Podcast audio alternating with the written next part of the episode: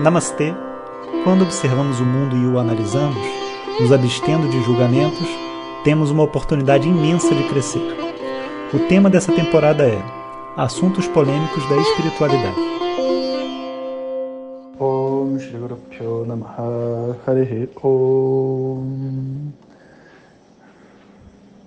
Bom dia, pessoal.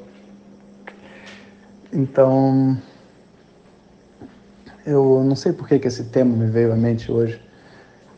Ou melhor, eu até sei porquê, mas eu não sei como que ele se conecta com assuntos polêmicos, mas eu acho que é o tema que a gente deve conversar. Que é nesses momentos de muita e muita dificuldade, onde a gente enfrenta os nossos maiores medos e desafios, não que seja assim, que eles sejam reais, não. A gente sabe que não é real, a gente sabe que não é para ser, mas ao mesmo tempo existe um desafio, um, uma barreira interna muito, muito grande, né? O que fazer? Então, esse é o tema do áudio de hoje. E hoje é dia de hora do chai, a última hora do chai desse tema. Inclusive a gente tem que mudar de tema. Eu não sei qual vai ser o próximo tema. Aceito sugestões. A gente vai fazer a hora do chai hoje. Se vocês tiverem alguma sugestão para o próximo tema, eu vou perguntar durante a hora do chai. Vocês podem colocar lá. E também ainda dá tempo de mandar pergunta. Então, se tiverem pergunta, até a hora do almoço, porque depois também fica muito em cima, a gente não consegue processar aqui os comentários todos. Vai lá no Instagram, Jonas Mazetti, e põe sua, seu comentário. A ideia desse Hora do Chai, do Papo Reto e tudo mais, é realmente a gente ter essa oportunidade, sabe, de é, interagir, né? Porque vocês estão me ouvindo o tempo inteiro, mas será que vocês estão gostando? Será que vocês têm alguma dúvida, querem colocar alguma coisa? Esse é o momento de vocês colocarem alguma coisa da vida de vocês, da experiência de vocês, perguntas, o que for, tá? Bom, vamos ao tema de hoje. Então, esses momentos muito difíceis. O, sabe, momentos difíceis, eles são. É, a gente tem assim, até astrologicamente falando, eles têm data marcada, sabe? Eles vão acontecer de tempos em tempos porque são os desafios de maturidade mesmo, de crescimento que a nossa mente passa.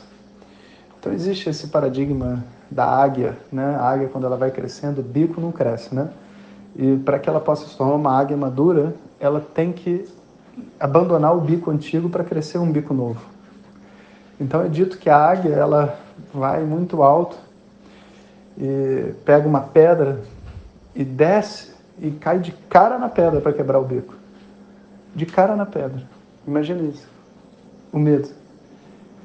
Sabe? E não tem outro jeito dela crescer que não seja perdendo o bico que ela tem para ter um novo bico.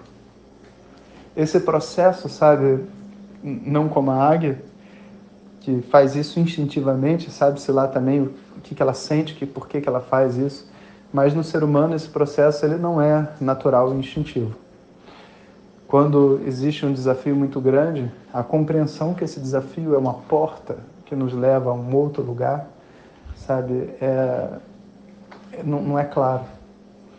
Então, assim, a primeira coisa que a gente precisa saber é que grandes desafios de vida são sempre, sempre serão grandes oportunidades de crescimento. E Vê só, não é, ah, então é pensar positivamente. Não, não estou pensando positivamente. Desafio é ruim, o obstáculo é ruim e é ruim. Mas também é uma oportunidade de crescimento. E não é que eu vou pensar então sempre positivamente. Não é isso que eu estou dizendo. Vamos pensar negativamente também. O desafio é ruim, a gente vai ter que lidar com ele. Mas a gente precisa saber que existe uma oportunidade de um crescimento e não é um crescimento convencional. É quase como uma redenção passar por certas coisas na vida que vocês sabem do que eu estou falando, é como se estivesse sendo pregado na cruz.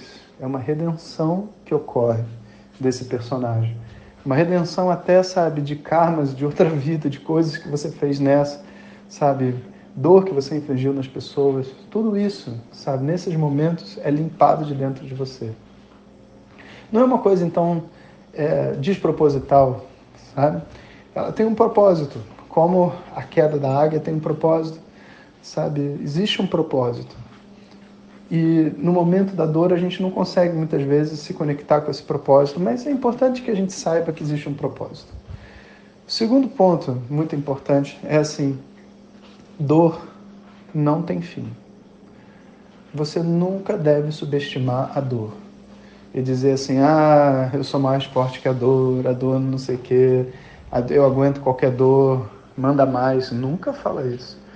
Por quê? Porque, primeiro, é uma arrogância enorme, né? Dizer que aguento qualquer coisa, que eu sou mais forte que a dor, sabe-se lá que dor vai vir. Tem gente que não aguenta nem a dor do trigêmeo, sabe? dor do parto, sabe? São dores muito grandes nessa vida. Não pensa que você consegue lidar com qualquer dor, não, porque essa não é, não é a melhor atitude para lidar com a dor. A gente tem que ter um certo nível de respeito. Mesmo quando a gente tem intimidade com a dor, a gente ainda assim tem que manter um certo nível de respeito. Isso significa que quando a dor estiver presente, a gente tem que estar consciente da dor. A gente está tá consciente de onde ela está, o que ela está provocando, qual que é o problema real. A hora que a gente se distrai e perde a consciência sobre a dor, o que acontece é que a dor se multiplica e ela se instala numa síndrome. E vários sintomas na mente e no corpo começam a acontecer e depois a gente não consegue mais saber o que é o que. Os problemas todos se misturam, a gente não sabe mais onde que é, é o início daquele fiozinho que fez o nó, sabe? Então a gente tem que se manter consciente na dor, o que é complicado, sabe? Mas também não tem outro jeito. Agora, uma coisa boa é que quando a gente se mantém consciente na dor, a dor também se reduz. Porque, de certa forma, a dor ela se propaga na, quando a gente não está olhando para ela. Quando a gente está consciente dela, ela meio que perde aquela forma monstruosa e continua doendo, mas ela fica doendo de forma focada. E de repente eu vou dizer assim: minha vida está uma merda? Não, não, não. Não é a vida está uma merda. Meu trabalho está com um grande obstáculo nesse momento. De saúde eu estou bem, minha família está bem, não sei o que está bem, mas nesse assunto específico, a minha vida não vai bem. Então, existe um. um quando a gente está consciente do que está acontecendo, existe meio que uma, uma quebra de uma fantasia natural quando a dor vem, que é achar que tudo foi pelos ares. Então, a gente se mantém consciente e não subestima a dor. Bom, e o que, que eu faço então com essa dor? Bom, a primeira coisa é, uma vez que você está consciente, você vai tentar entender qual é a saída para fora da dor, porque sempre tem uma saída. E às vezes a saída é de um ponto de vista físico, né? Sabe, eu estou com uma doença, eu tenho que ir no médico, eu tenho que tomar um remédio, eu tenho que fazer, eu tenho que emagrecer, eu tenho um monte de ações que precisam ser feitas e que muitas vezes são dolorosas, difíceis, penosas, grandes e aí eu não enfrento elas. Mas uma vez que eu entendo, eu transfiro essa energia da dor para a ação exata que precisa ser feita. Um outro ponto dessa história também é que quando não é uma coisa física, é uma coisa de caráter assim emocional, a ação não é clara. O que eu preciso fazer não é claro, mas não tem problema. Mesmo sem ser claro, eu vou fazer aquilo que eu acho que vai ser bom para mim. Testando. E assim, muitas vezes a gente descobre em uma amizade, num, numa determinada, sei lá, conexão com a natureza, com os animais, num trabalho, num hobby, a possibilidade de canalizar uma energia que está presa dentro da gente, que não avança, sabe? Então, por isso que a gente quer, nesses momentos de dor, com consciência, se movimentar. Buscar um canal onde essa dor possa se expressar. Entretanto, né, existe ainda mais uma questão muito importante, que é assim: chega uma hora, sabe, que a gente muitas vezes não tem mais forças, não tem mais força para procurar canal, não tem mais força para fazer nada, sabe? E a gente fica tentando como se estivesse se afogando, sabe? Como se estivesse assim sendo soterrado, se arrastando para sair de dentro desse buraco, sabe? Mas o, assim, esse tipo de energia é, na verdade, uma, é, um processo onde você está se extinguindo, como se você estivesse usando tudo que você tem, sabe, para sair de dentro daquilo. E o final da história, você vira um bagaço. E a gente vê muita gente assim, muitos alunos que assim estão estudando e que precisam ser resgatados de um processo onde a pessoa já está quase morrendo por um processo físico, mental, psicológico, de tanta coisa. E a pessoa, ela toda durona, diz: Eu vou fazer e eu consigo, vamos lá. E, e esse não é a energia correta, você está entendendo? Não é a energia correta. Olha, nem se você for fazer um curso de força especial na floresta, sabe? A energia vai ser: Vamos lá, eu consigo, eu sou sinistro. Não, você está entendendo? Isso não funciona. Se qualquer pessoa que acha que é sinistro, diante de um desafio programado, como um, um, um adestramento militar ou um treinamento psicológico e etc., ela cai para o chão. Porque você não tem como estar preparado para tudo. Não tem. E ninguém tem força depois de tantos dias sem dormir, depois de tantas doenças no corpo, depois de tanta desgraça na vida, ninguém tem força. Então, existe um fator que não está sendo levado em consideração, que é assim: da onde vem a sua energia? Se a sua energia vem de um discurso de determinação, que a sua mãe falou para você que tudo vai dar certo na vida, menino, a Deus não vai conseguir. A gente precisa, na verdade, se conectar a uma força maior, uma força externa, que, na minha concepção, no meu entendimento, vem de Deus, é a própria luz divina. Nesse momento a gente tem que invocar isso. Eu não acredito em Deus. Foda-se. Eu não estou perguntando se você acredita em Deus. Eu estou te explicando o que você tem que fazer. Se você não quer fazer, o problema é teu. Você está entendendo? Morre. O que, que eu vou fazer? Eu estou sendo muito objetivo. Ou você se conecta a uma coisa maior que você, seja lá no que você acreditar, Buda, seja lá no que você acreditar, ou não é possível o ego completar essa jornada de superar os desafios. Você entendeu? É simples assim.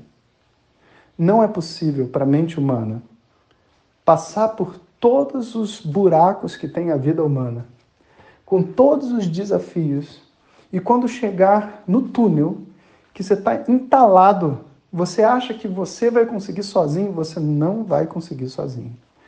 E talvez esses sejam os desafios mais difíceis da mente, porque a todo momento o ego não quer largar o osso. E até no momento mais difícil de todos, ele não larga o osso. Sabe? E largar o osso aqui é uma entrega à misericórdia divina. Não existe nenhum outro caminho. É pedir realmente as forças divinas para atuar. Não tem nenhum outro jeito. E quando você pedir para elas atuar, não é que vai sair a pedra que está na frente do buraco e você vai levantar. você vai começar a enxergar o caminho, você vai enxergar um dia de cada vez, você vai começar a ter força para levantar da cadeira. É uma pequena coisa. A providência divina, ela vem aos poucos e ela vem te testando, sabe? Porque quando você conseguir levantar da cadeira, o que, que vai, você vai dizer? Eu levantei da cadeira, tá vendo? Cai de novo. Esse é o ego. Esse é o ego. Porque o mundo já mostrou para você que é mais forte que você. Ele já mostrou. A queda de braço já foi ganha. Quando agora Deus dá um empurrãozinho, você fala aí, tá vendo como eu sou forte? Ele tira a mão. Você está entendendo? Então não funciona assim. Esses momentos são momentos para a gente se conectar eternamente com a força divina. E compreender de verdade que se a gente está vivo nessa bola de terra, viajando no espaço a milhares de quilômetros por hora, onde até o ângulo sabe, o quilômetro da distância que a gente está do Sol mantém a temperatura aqui de forma que a gente viva e não ser assaltado no meio do caminho e não, e não sei o que, não ter doença, não sei onde. Estar vivo já é a providência divina. Sabe? nesses momentos de dificuldade, se a gente não se conectar com isso, a mente não tem pratista, ela não tem uma estabilidade, ela não tem uma base. Conectado a essa luz, porque eu não tenho outra palavra para dizer, porque é uma luz Conectado a essa luz, literalmente você passa por qualquer coisa. Não porque você queira, mas porque ele permite que você passe. Ele permite. E essa é uma descoberta que a gente precisa fazer. Tendo essa história toda montada dentro da mente, a gente está preparado para lidar com os piores desafios dessa vida. E preparado não quer dizer que a gente, a gente, o ego está preparado. Não, não, não, não. A gente está com todos os instrumentos. Lembra? Nunca subestime, nunca subestime os desafios dessa vida. Nunca subestime a dor. Sabe? A gente tem que desejar, inclusive, que o nosso crescimento venha nas proporções que a gente tem a capacidade de absorver. Que o nosso sucesso venha nas proporções que nós temos capacidade, maturidade para receber. Tudo que a gente recebe, a gente tem que lembrar de pedir que venha nas proporções adequadas à nossa ignorância. Porque qualquer coisa nesse mundo vira uma desgraça de uma hora para outra, quando a gente não tem a maturidade, a atitude certa. Então, vamos trazer à mente, sabe, essa compreensão e se conectar ao divino, sabe? Porque a vida é muito boa para se viver e vão ter vários desafios e situações muito difíceis, sim, mas quando a gente descobre essa conexão, a gente encontra meio que um oásis no meio desse deserto de dificuldades. E esse oásis é como aquela nuvenzinha que fica andando em cima da gente no deserto, sabe? E de repente a gente começa a achar esse deserto um lugar muito bacana, né? Começa a achar essa vida de desafios nem tão dura assim, sabe? Mas não que ela não seja dura em si, é porque você encontrou a sua conexão. Om Shanti Shanti Shanti. Muito obrigado por ter escutado e compartilhe a luz apenas com aqueles que são de luz. Om Tat Sat.